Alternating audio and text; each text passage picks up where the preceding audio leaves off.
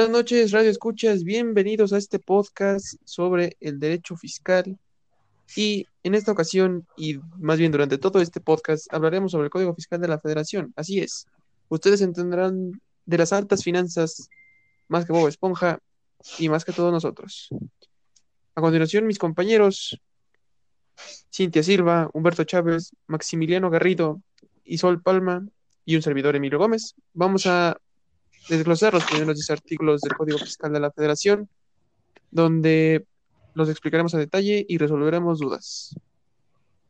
La primera en participar este, es mi compañera Cintia, así que te doy la bienvenida. Buenas noches. Hola Emi, ¿cómo estás? Hola chicos, mucho gusto. Soy Cintia Silva y bueno, pues yo les voy a hablar sobre los primeros dos artículos de este código que a muchos nos da dolor de cabeza. Entonces, este, bueno, ¿les parece si empezamos? Claro, este, los demás compañeros quieren decir algo, presentarse.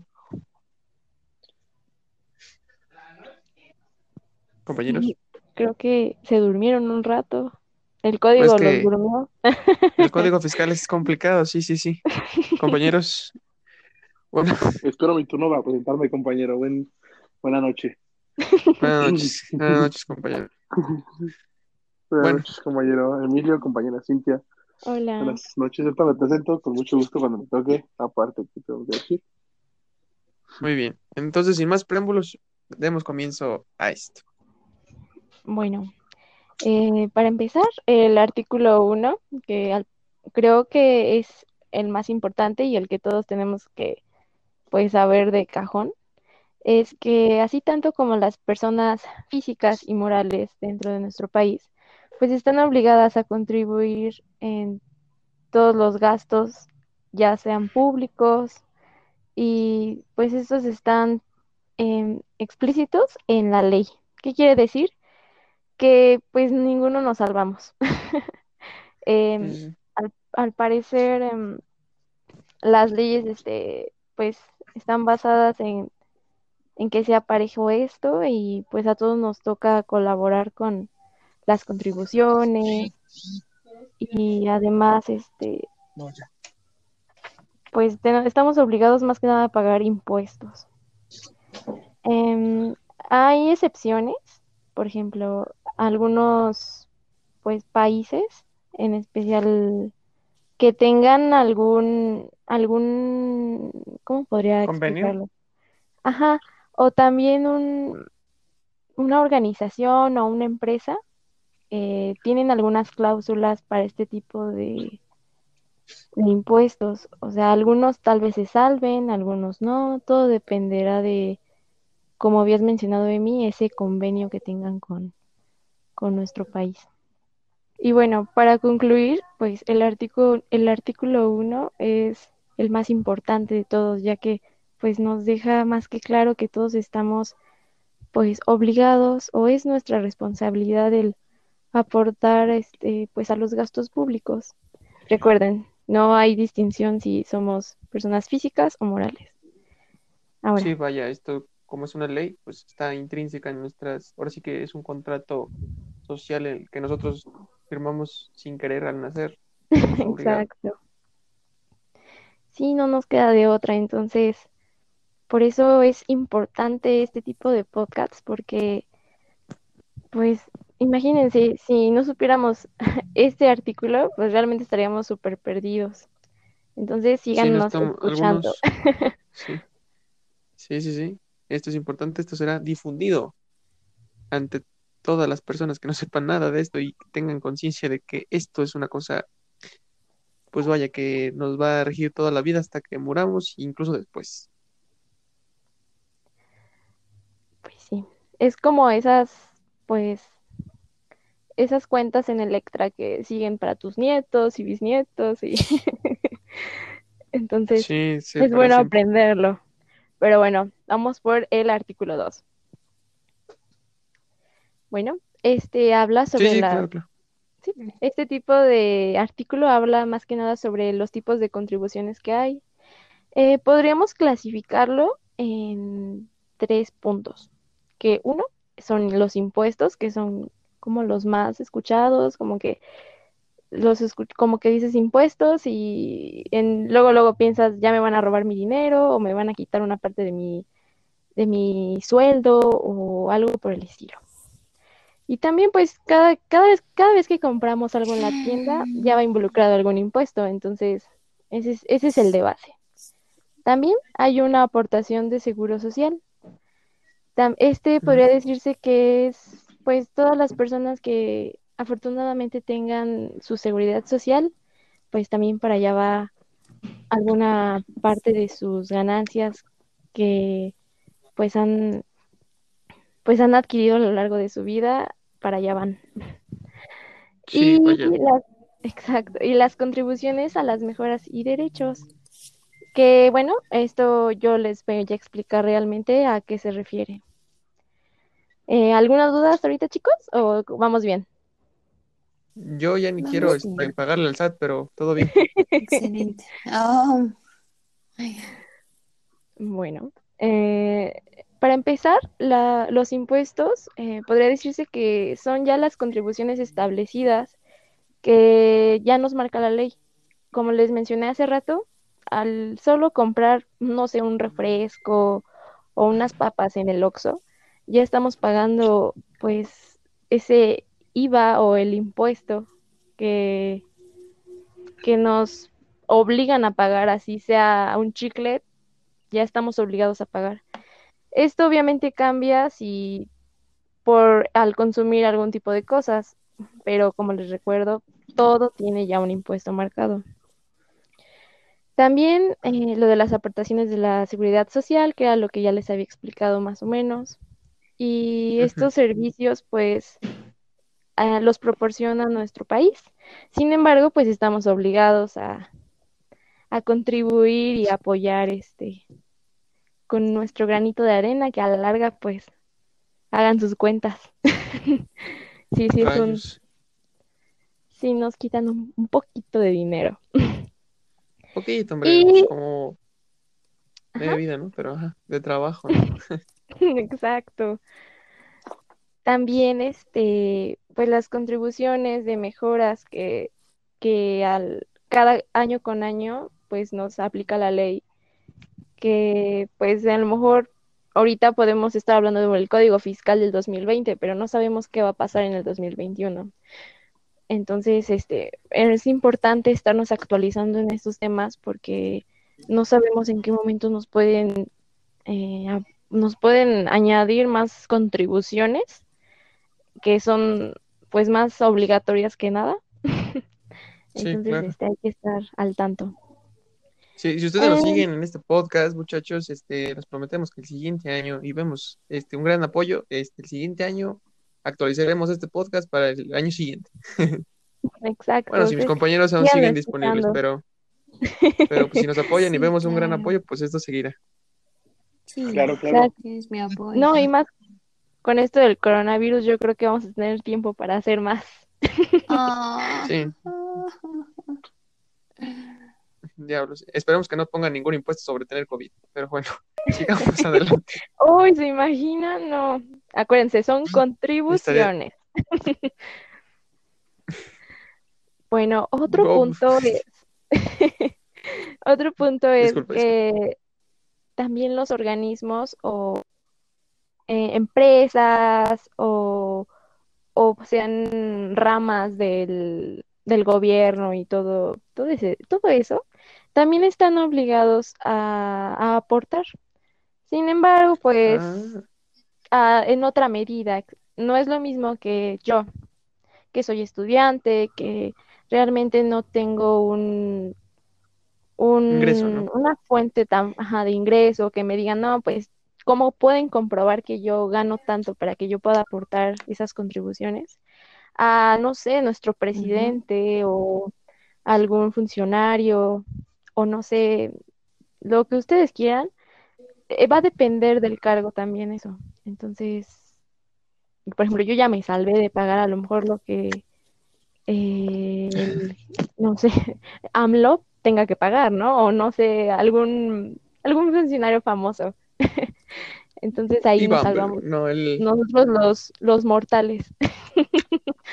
Rayos, bueno, los estudiantes, ¿no? Esto, solo, esto, pues nosotros somos estudiantes, pero pues, en cuanto trabajemos sabremos qué es, Sí. qué es realmente lo que este, lo que este código fiscal nos va a tener que ayudar, ¿no?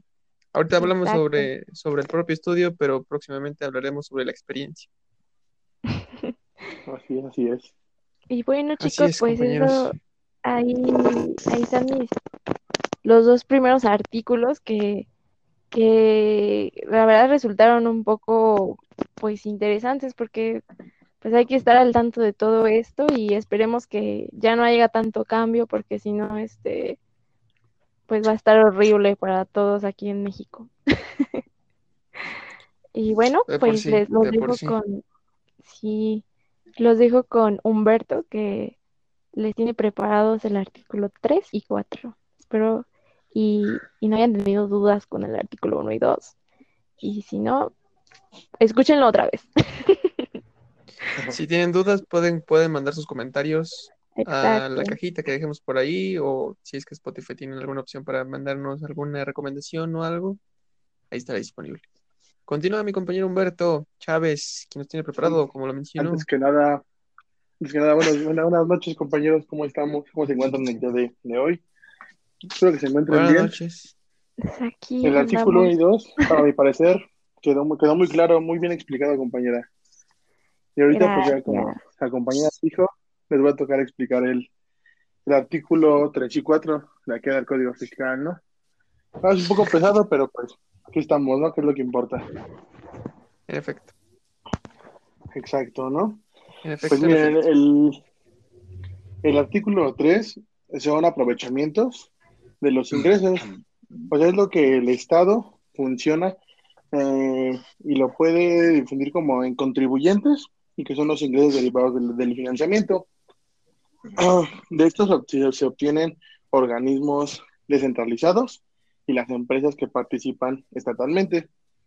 O sea, esto quiere decir que también todas las empresas, como todas las, todos los todos los derivados financi- financieros, pues, pagar contribuciones y aportar con el, por los aprovechamientos por concepto de multas impuestas por fracciones a la disposición legal o reglamentarias que sean de carácter fiscal. Podrían ser destinados a cubrir los gastos de operación e inversión de dependencias encargadas de aplicar o vigilar el cumplimiento de las disposiciones. O sea, esto quiere decir que todos se tienen que, que pagar los impuestos para que con esto, ya sea las dependencias que no son, que son como independientes son del gobierno, puedan cubrir los gastos que se vayan efectuando, que es, es el proceso que las empresas ocupan para igual tener como un ingreso para poder pagar, eh, pues igual los, para poder pagar este, sus disposiciones legales o reglamentarias Ujú. ya en el carácter fiscal. O sea, se, pone, se, le, se le ponen multas o se agregan ese, ese tipo de cosas. Por eso es importante este artículo. Eh, me toca también el artículo 4, que se refiere, que se entiende por es el que el crédito que se le aplica a los extranjeros. Eso son los créditos fiscales a los que tengan derecho a pe- percibir el Estado o su organismo descentralizados que, que aprovechen de contribuciones de sus accesos, incluyendo los de responsabilidades del Estado de derecho a exigir sus servicios públicos o los particulares. Eso quiere decir que igual todos los todos tenemos que tener nuestras contribuciones y tenemos que hacer las contribuciones bien al Estado, ya sean al Estado o si ya sean particulares. También esto viene enajenado en la ley. Esto también viene en el artículo 21, hace referencia a ese artículo. Muy bien. Se relaciona. Con el artículo 21. También el del, del artículo cuarto se deriva el artículo 4A, que son los impuestos y sus accesorios exigibles por el Estado a extranjeros cuya, cuya recaudación y cobro sean solicitados en México. O sea que también los extranjeros tienen que pagar impuestos siempre y cuando su empresa conte con mexicanos y que esté estipulada, pues obviamente aquí en México. También tiene que, con- Ah. tiene que cumplir con todos sus derechos fiscales y también la Secretaría de Hacienda y Crédito Público y de las oficinas que están autorizadas a recaudar este fin. Y sus accesorios son Ah, exigibles por el Estado y son exigidos igual por los estados exteriores. O sea que si hay una empresa en Estados Unidos, también tienen que pagar allá los impuestos que se piden en Estados Unidos y parte de los que también se piden aquí en México. Oh, vaya. Como lo que mencionó que con mi compañera claro. Cintia, ¿no? Exacto, todos los artículos, bueno, de hecho van como de la mano unos con otros. Se van complementando y van ayudando a que se entienda un poco mejor esto Sí, del claro, Código este, Fiscal. lo dijo mi compañera Cintia, ¿no? Que existen como convenios entre naciones y pues este último artículo claramente lo menciona. o sea, Exacto, ¿Algo más que este quieres agregar, que- compañero? No, compañero, pues todo. Espero que no hayan tenido dudas y esté claro lo que les expliqué. Y de mi parte, pues sería todo. Aquí estamos al pendiente esperando a mis demás compañeros. Le corresponde a mi compañero ahorita explicarles el 5 y 6 a mi compañero Max. Así que, compañero, te dejo. wow, estuvo muy interesante, Humberto. Sí. Sí me imaginé teniendo, por Sí, ejemplo, claro. un novio internacional y, y pues ni modo, también se tiene que fletar con los impuestos. Que pague impuestos aquí y Claro, allá, acuérdate, acuérdate que siempre y cuando tengan una empresa, siempre y cuando tengan una empresa con Ah. licencia de los dos países. Ese es el secreto. Mm, Ese es el Es el secreto, anotado. Es el empresa plus. aquí. ok. Ajá, si tienen una, una empresa de cuenta en México y una, no sé, ya sea en Canadá, tienen que cumplir con los requisitos fiscales de ambos países. Eh, pues obviamente en la de México vas a pagar pues, de México y pues, la de Canadá vas a cumplir con los mismos con los mismos fiscales y hacer tu declaración y sin problemas vas a tener un novio canadiense. Ay, eso es lo que más importa, ¿no? Sí. Qué 10 bueno de que 10, mencionas. 10 de 10. no, No, pues que gracias, Así es. o sea, porque compañero Humberto, quiero decir que, bueno, para efectos, bueno, me presento primero, Maximiliano, buenas Hola, noches a todos. Buenas noches, Max. Buenas noches, Max. Estabas muy ocupado, ¿por qué no estabas hace rato con nosotros? Te extrañamos. Sí. Mm, Estaba analizando lo que decían, está, está muy bien. Muy Qué bien. bueno, Max. La gente supongo que dirá que tienes un acento extraño. ¿Quieres explicarnos si pagas este impuestos en otro lado? Nada, es cierto. No, no, a la hacienda de ese país no tiene que escuchar esto, así que Es que Sí, no es es seguro. emigrante. Es nuestro compañero. Pero, o sea, qué bueno que mi compañero Humberto me haga este, esta introducción para poder decirles eh, mi parte, que es como una, una complementación, pero hablando ahora de, de personas morales. Y esto recae en Prosigue, lo que me prosigue, mi compañero. Gracias, que sería el artículo 5, es el acreditamiento del impuesto pagado en el extranjero. Los mexicanos van a poder acreditar los impuestos pagados en el extranjero como el impuesto sobre la renta siempre que se pague de acuerdo a lo puesto en la ley. Eso quiere decir que puedes pagar en el extranjero tus impuestos este, siempre y cuando te apegues a la ley de la renta y puedan ser este, realmente deducibles como una contribución en este país. Es decir, tú pagas un impuesto en Estados Unidos y entonces tú lo demuestras entre las autoridades mexicanas en este caso para que no te puedan este, multar o demandar o incluso meter al, al bote por, por, por no pagar los impuestos. Es un poco lo que dijo la maestra. bote. con- Sí. Es un poco lo que dijo la maestra sobre, ¿cómo se llamaba la, la, la cantante? Lupita Alessio, creo. Paquita la del barrio. No, Paquita, la del barrio. Bueno, es que ya, Ah, cantante ya son tantas cantantes que han Ajá, pasado por ese tipo de cosas que está cañón. Bueno, Ajá, de- hecho, haciendo cantante de señora, pues. Mande. Lupita. No, fue esta Paquita de ¿no? Que digo que había terminado cantando Ah, sí, por un tiempo. Paquita. Fue Paquita la del barrio. Y fue Paquita. Igual- Entonces, Se supone que ya Acá tenía que lleva- haber deducido estos impuestos pagados o acreditados como impuestos pagados bajo esta ley, la ley del impuesto sobre la Vaya. renta, para que no le pudieran haber hecho nada ni acusado de absolutamente nada. Sí, claro. Ahora, Pero en el pues no. acreditamiento del ISR en dividendos cobrados en el extranjero, los dividendos o utilidades de las personas morales en el extranjero a personas morales residentes en México. ¿Qué quiere decir esto? Las personas morales en el extranjero, que hablamos de, no sé, alguna organización Empresas.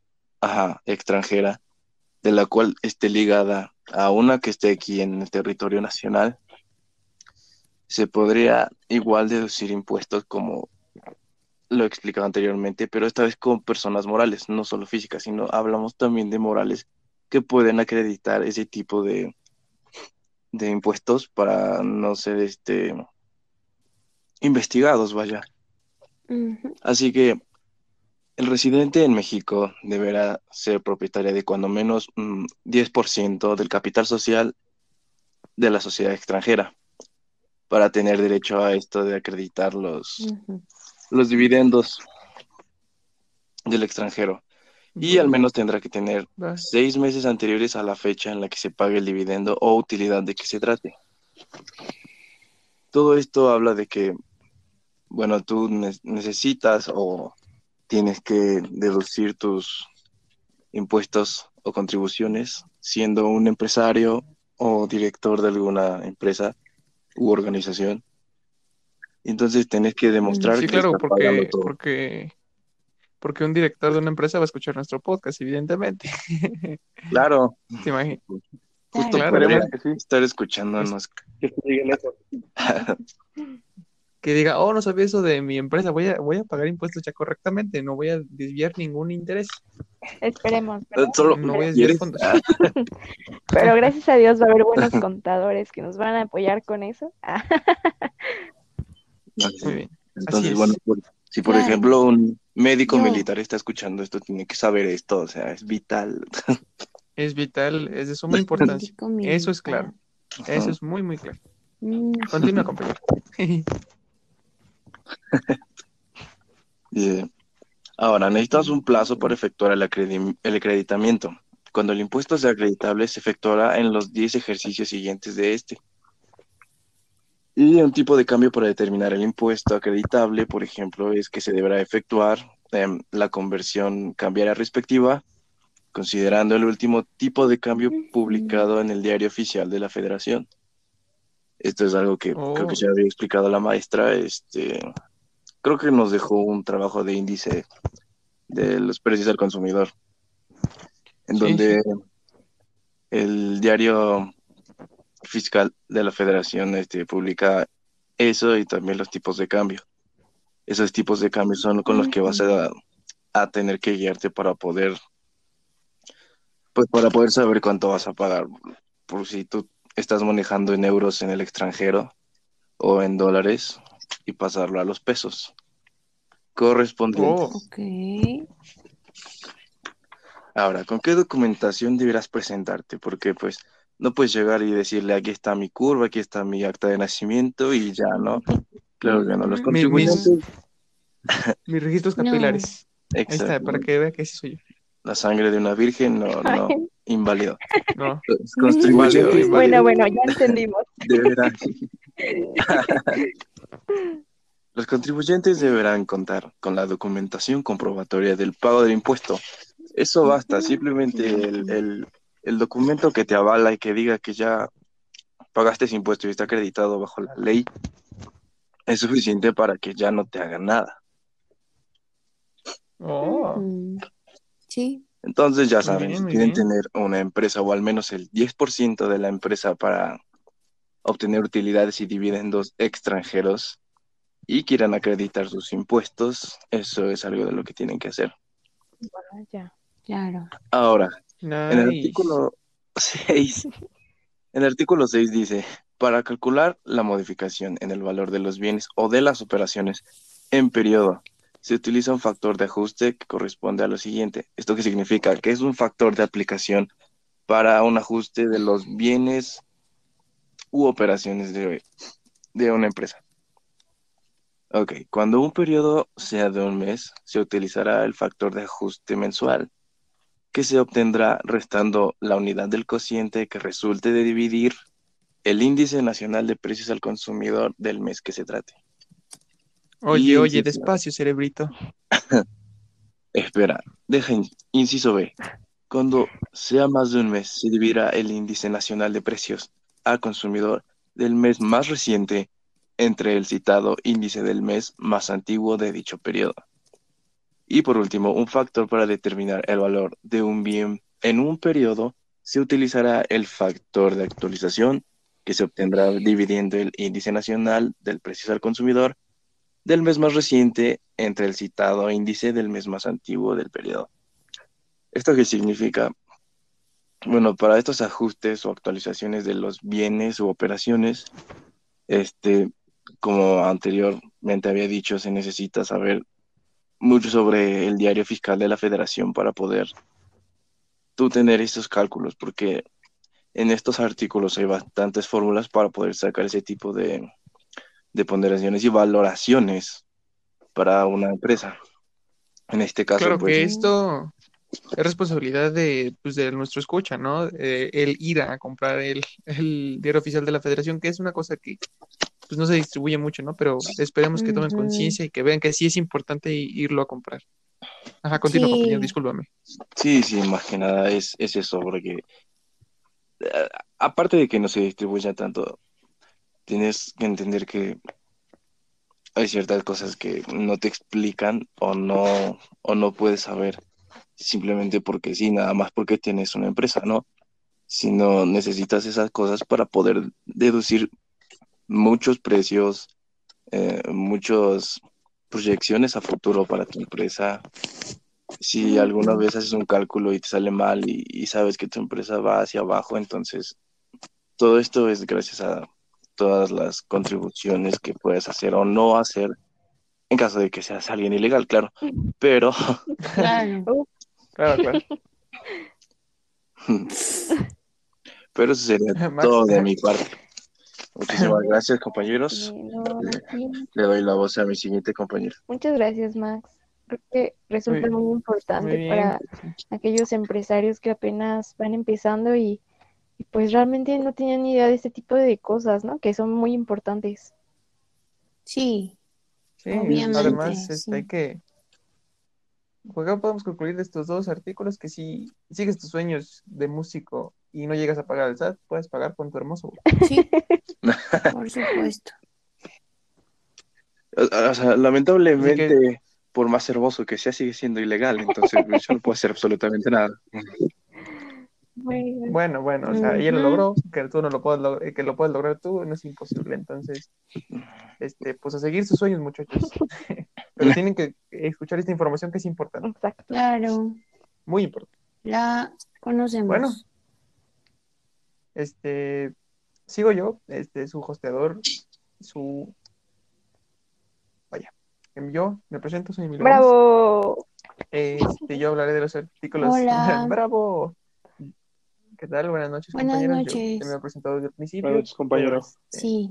Vuelvo aquí para mencionarles rápidamente el artículo 7 y 8, Ah, que en realidad son muy sencillos, pero pues aquí menciona que las leyes fiscales, eh, vaya, todo esto, sus reglamentos y las disposiciones administrativas de carácter general entrarán en vigor en toda la República. Es decir, en todo, no- no hay rincón en donde estas leyes no te puedan alcanzar. Siempre van a estar presentes eh, alrededor de toda la República, incluso la CDMX que se, que se acaba de incorporar como Estado, el día siguiente al de su publicación en el diario oficial de la Federación. Esto me hace hincapié a volver a exhortarlos a que compren el diario oficial de la Federación. Es un gasto, sí, pero al final del día es un gasto necesario para que uno pueda entender qué es lo que sigue, cuáles son las últimas actualizaciones y en qué forma esto nos puede afectar, ya sea como personas o como empresa. Eh, bueno, eh, la única excepción es de que estas se establezcan en una fecha posterior, ¿no? Pero, pues en general, todo esto no tiene un, este, este, bueno, todo esto entra en vigor después de que sale publicado en el diario, y esto es lo que viene en este artículo, el artículo 7. Evidentemente, pues este, Ahora sí que no hay rincón donde te puedes esconder de pues este código fiscal. No, no incluyamos Texas, porque ¿qué Ujú. tiene de bueno la tonta Texas? Y ya no es parte de nosotros, Sí. pero Claro. esto es, esto es un, esto es un artículo muy corto y muy conciso. No hay lugar donde escaparse y pues todo será publicado en el diario oficial. Si quieren saber cómo escaparse o cómo, pues así, bueno, no, no, aquí no van a saber cómo escaparse porque no, no tenemos la aptitud para decirles eso, No. pero sí van a saber que aquí, este, la- en dónde saldrá publicado la información más reciente. Eh, el artículo 8 eh, dice lo siguiente, dice, para los efectos fiscales se entenderá por México, país y territorio nacional, lo que conforme a la constitución política de los Estados Unidos mexicanos integra el territorio nacional y la zona económica exclusiva situada fuera, fuera del mar territorial. Esto vuelvo, estos dos están muy relacionados, vaya, porque pues eh, a continuación mi compañera Sol va a decir de- un poco más del tema de, de Ujú. territorio nacional, pero pues yo quiero mencionar de esta parte de, del mar territorial. Este, vaya, es la parte del Golfo de México, de los puertos de Sí. Veracruz, y bueno, el, y, el, y el otra, la otra parte del océano, la otra esquina que es el puerto de Acapulco, es decir, eso también tendrá efecto, estos también tendrán efectos fi- fiscales, lo que quiere decir que no puede haber piratería, no, no, no. Esto, este, de la forma literal, este, eh, vaya, evidentemente, pues todos sabemos dónde queda México, ya no, ya tenemos poco territorio, gracias Santana, nuestro mejor vendedor, pero, y no recibimos ningún impuesto por eso, de hecho, al contrario, debemos mucho dinero, Sí. pero finalmente, pues esto es lo que se entenderá por, Endeudados. por México, endeudados por siempre. Bueno, esto es toda mi participación, sé que es corta, pero pues, Pero muy importante. este, pues, Muy importante. pero muy importante, ¿no? sí. Es importante que entiendan, es importante que entiendan, este, vaya, dónde se verá publicada la información Claro. de, de las leyes fiscales y pues que se entienda por territorio nacional, ¿no? Y, por ejemplo, Eso lo, lo dirá a continuación mi compañera Sol. Ujú. Este, le cedo la palabra. ¿Alguno tiene alguna duda? No creo que tengan dudas porque este es un, estos son artículos muy sencillos, pero pues adelante. Bueno, mm, a mí me tocó artículo 9 del Código Fiscal. En este artículo hablamos sobre los en el territorio nacional, o sea, que se considera, cómo se considera mm, un residente aquí en México. Eh, bueno, la primer parte nos habla que este, se considera residente a las personas físicas que tengan una casa aquí en México o que se establezcan aquí. Y bueno, cuando tengan casa en otro país, este, se considerará que tengan una residencia en México cuando su centro de interés vital, um, o sea, con esto me refiero a que como sus ingresos más importantes estén aquí como en México, este, pues entonces se les va a considerar también residentes en el territorio. Y bueno, igual este, eh, según, eh, hay como unos supuestos para que, pues lo que les mencionaba, o sea, cuando tú eres extranjero, pero igual este, tienes, tienes residencia aquí en México, bueno, se tienen que seguir como ciertas normas. Y la primera norma es que tengan eh, más del 50% de sus ingresos este, aquí en México. Y la segunda es que en México tengan como el principal centro de operaciones, este, de pues lo que ellos estén haciendo, su forma de Vaya, mantenerse. su Sí, trabajo, sí, ¿no? Exacto. Y bueno, eh, igual los funcionarios de Estado o trabajadores, eh, no importa que sus intereses vitales, este, bueno, ya saben, como su trabajo y eso, o sus ingresos como más fuertes, por decir así, este, estén en otro país, eh, ellos se van a considerar este, residentes en el territorio nacional, no importando que sus ingresos estén como más altos en otro país que aquí en México. Es como la excepción de ellos. Y mm, en domicilio fiscal, mm, ahí nos habla sobre dos partes sobre las personas físicas, en donde nos habla que em, su domicilio fiscal de las personas físicas eh, sus actividades este, empresariales o como sus, su fuente de ingresos su domicilio fiscal. No sé si yo tengo una empresa y ahí es donde se produce más, pero también tengo otra más chiquita, igual de la misma, pero en la otra se produce más. Entonces, voy a considerar, bueno, el SAT va a el domicilio fiscal en donde yo produzca más dinero. Bueno, y bueno, igual eh, eh, el domicilio fiscal, cuando no se realicen actividades empresariales, eh, se va a utilizar em, en, en, el local donde se desempeña. No sé, a lo mejor una señora de una fondita o algo así no tiene como esta parte de actividades empresariales y eso. Entonces, pues su domicilio fiscal es su lugar donde trabajar. Y bueno, sí, solo oh persona física no cuente con un local este, o empresa, se le considera su domicilio fiscal, su casa o su habitación. No sé, a lo mejor ahorita como muchos están haciendo e-commerce y toda esta parte, este, su domicilio fiscal sería su casa, porque a lo mejor ellos no tienen una tienda o algo así como físico, ellos solamente es como por internet y sí te este, envíos por, ya saben, por las diferentes paqueterías, ¿no? Entonces su domicilio fiscal va a ser este su casa. Su casa. Oh, vaya. Oh, vaya.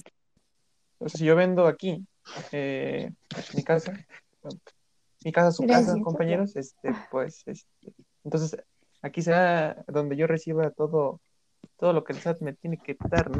Y básicamente un puñetazo en la cara. Bueno, es recibes todo por eh, correo electrónico, pero pues sí, a ellos van a considerar tu domicilio fiscal como, pues sí, donde estés. Vaya, no, es muy, muy, interesante, sobre todo por lo que mencionaste, en estas épocas de coronavirus que pues ahorita muchos optaron por el trabajo desde casa, entonces, pues a lo mejor antes tenían un, un lugar fijo o su local o así, pero ahorita pues ya, ya cambiaron mucho las cosas. Qué interesante, Sol. Muchas gracias. Sí, de nada. No, todavía no acaba, ¿no? Todavía, me falta. Perdón. Es que están largos. Ay. Sí, no pasa nada, no Apenas voy empezando. Pues igual. voy agarrando vuelo, voy agarrando vuelo. Es la introducción. Sí, sí, es como una introducción. Bueno, igual este eh, no están como en ningún de o sea, que no tengan un lugar donde hacen actividades empresariales, no tengan un local o de plano no se les encuentra en su casa o habitación, o sea, que no los localicen por ningún lado. Su domicilio fiscal será el que esté en las entidades, entidades cooperativas de ahorro y préstamo si son, si son usuarios. Y bueno, este, el otro lado son las... O sea, podría ser un banco. Como un banco, no sé si estás registrado, si pediste un préstamo en algún lugar o algo así, pues el SAT puede tomar ahí lo que tú hayas puesto de tu domicilio para y, y cobrarte tus impuestos. Y bueno. O sea, es como cuando tú contratas algo y tú das tus datos al banco y, por ejemplo, compraste, no sé, en Electra o algo así y te lo quitan directamente de tu, de tu sueldo, o sea, no te preguntan. No, no, es como de... ¿Qué le pasa? Vale, aquí. Sí, se tienen que hacer como un juicio y todo eso, o sea, eso ya es más complicado. Pero... En general, este, ellos te van si no te encuentran y pues ya, entonces te van a buscar ahí donde puedan, como en las entidades financieras, toda esta parte que ellos tienen como más acceso. Y bueno, eh, sí, estaba fuerte. es que, bueno, eh, su amiga fiscal eh, se el principal del negocio. La empresa principal, no sé, este, mm, sí, como, mm, pues, el Por centro de un- operaciones o algo así. Ajá. Por ejemplo, un expendio de pan de los que están en, en los metros de Bimbo, que no encuentren a la persona, ¿la buscarían directamente con Bimbo o cómo podría ser? Eso es lo que más o menos entendí. Sí, con centro de operaciones grande, no sé, a lo mejor en las distintas administrativas o algo así, que es ahí donde generalmente registran su domicilio fiscal las personas morales, o sea, como las empresas ya que son más grandes. Ah, ok, ok. Este, igual la otra parte es que los establecimientos de personas morales extranjeras, em, a ellos se les tomará como domicilio fiscal porque igual el lugar donde se encuentre la administración principal. Aunque sean extranjeros, pues sí van a tener. Como, como la como, como la embajada, ¿no? De su, de su negocio. Sí, o Vaya. sea, ellos, este, pues, aunque sean extranjeros, no importa. Ellos tienen un domicilio fiscal aquí en México y pues es donde esté la administración principal. Y ahí pues va a llegar el SAT. Y ya, Eso- esos son los dos Vaya. artículos. Son un poco extensos, pero este, son importantes porque, bueno, así si tú a lo mejor vas a residir en el extranjero o algo así, pues ya sabes eh, cómo te toca pagar esto y ya. Vaya. Muy No, bien. pues nadie se puede esconder, ¿eh? Bueno, esto es un tema bastante... Mm, Está Sí, imposible. nadie. En ningún lado. El SAT está en todos lados. Sí, Muchas está gracias. por Sol. todos lados. Estuvo, estuvo muy interesante. Yo creo que muchos piensan, ay, ya, exacto. Sí, muchos piensan, ay, ya, ya me, ya no creo que me encuentren porque no hay un lugar exacto donde puedan localizarme. No, sí, no, o sea, hay de todo. sí, porque es, es más bien porque las contribuciones se causan este, por situaciones jurídicas y pues las leyes fiscales vigentes no, no te ayudan mucho porque pues por lo que dijo mi compañero No Emilio, ajá, pues no te puedes esconder en, en ningún lado, ¿sabes? Sí. Sí, tienen vigencia en toda la Mis República. deudas de Coppel van a Bueno, esta es una... Rayos, las de Las Electra. La moto itálica que saqué a, a precio al chas chas en Gracias a. Dios mi tanda no está tan, Vaya, pues no está, este, el SAT no la puede reconocer, pero si no fuera por eso ya hubiera valido. para el siguiente año va a haber una, una ley fiscal que regule Ay, no. tandas. Y se Voy a poner mi vela desde ahorita. Pero, o sea, lo peor de todo esto es que no solo aplica como una ley normal, sino que las leyes fiscales aplican ya a un sujeto, a un objeto y a otras cosas. Y en una ley como la Constitución, pues solo hablamos normalmente del sujeto. Exacto. Así es. Bueno, Los primeros 29 artículos, si no me equivoco, hablan sobre, este, sobre los derechos humanos. Sí, y aquí pues nos hablan sobre cómo nos van a, 38, corrijo. cómo nos van a exprimir. Lo que nos quede de dinero, vaya. Sí. Bueno, estos fueron los primeros 10 artículos, muchachos. Esto es solo el preámbulo de lo que se viene, porque vamos a abarcar todo este código fiscal. Espero pues les haya gustado, ¿no? Que mis compañeros hayan explicado de la manera más apropiada. Y este, y seguiremos en el siguiente episodio, donde continuaremos con los artículos del 11 hasta donde salga el... No, no cierto, vamos a tener una breve pausa ahorita. Este, es el- este será nuestro primer episodio, espero les haya gustado. No sé si pueden darle me gusta, si quieren escuchar otro, Esperamos que pues quieran estaremos escuchar para más. ustedes. Si tienen, si tienen dudas o algo, algún comentario que nos quieran hacer, como, como hay abogados o contadores ya reales, nosotros somos estudiantes, es una parte de, no solo de un proyecto escolar, es una, es una parte de un hobby. Vaya, por esta parte de la pandemia tratamos de explicarlos a, a como nosotros lo entendemos. Este, pues bueno, trataremos de que, de, pues, de escucharlos a ustedes, este, escuchas si tienen alguna duda o si nos quieren hacer una recomendación o una observación, estamos abiertos a eso. Muchas gracias, Emil. Eres un excelente hoster. Eh, estábamos todos muy nerviosos. La verdad es la primera vez que todos hacemos algo así.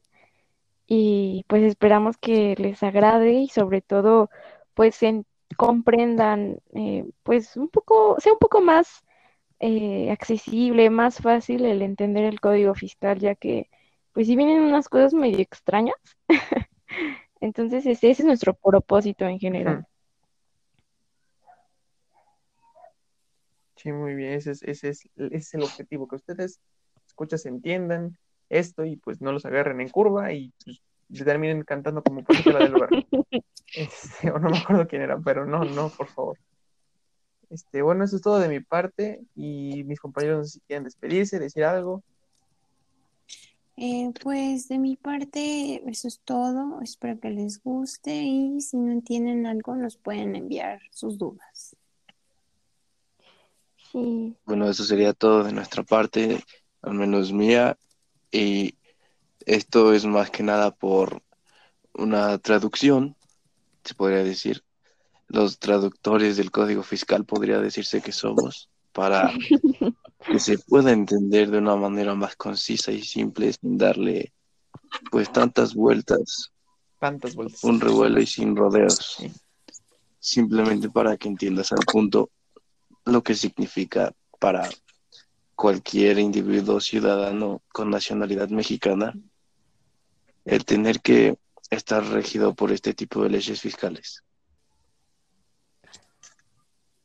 Sí, que tiene un efecto en tu vida, ¿no? Que tiene un efecto en cómo, en, en tus Sí, que se den cuenta que aunque, que aunque no conozcan nada de esto, este, de todos modos rigen ellos sin que se den cuenta. Y es siempre para todos. Sí, por eso es- hay que estar informado y ese es el Ahí objetivo. compren el diario oficial de la federación porque les va a ayudar mucho.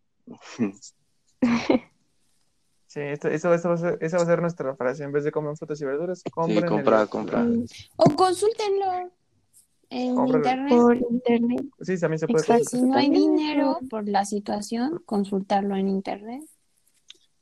Pero siempre, siempre al Sí, tanto, no ¿eh? les tomará una hora. Mucho. Muy bien, compañeros. Mucho ojo. Pues. Mucho ojo y tu diario oficial. O con tu Bueno, muchas gracias a todos. Muy bien, compañeros, eso es todo de nuestra parte. Muchas gracias por escucharnos, y dejarnos entrar en sus vidas. Espérenos en el siguiente. Bye. Me despido. Adiós. Hasta luego. Bye.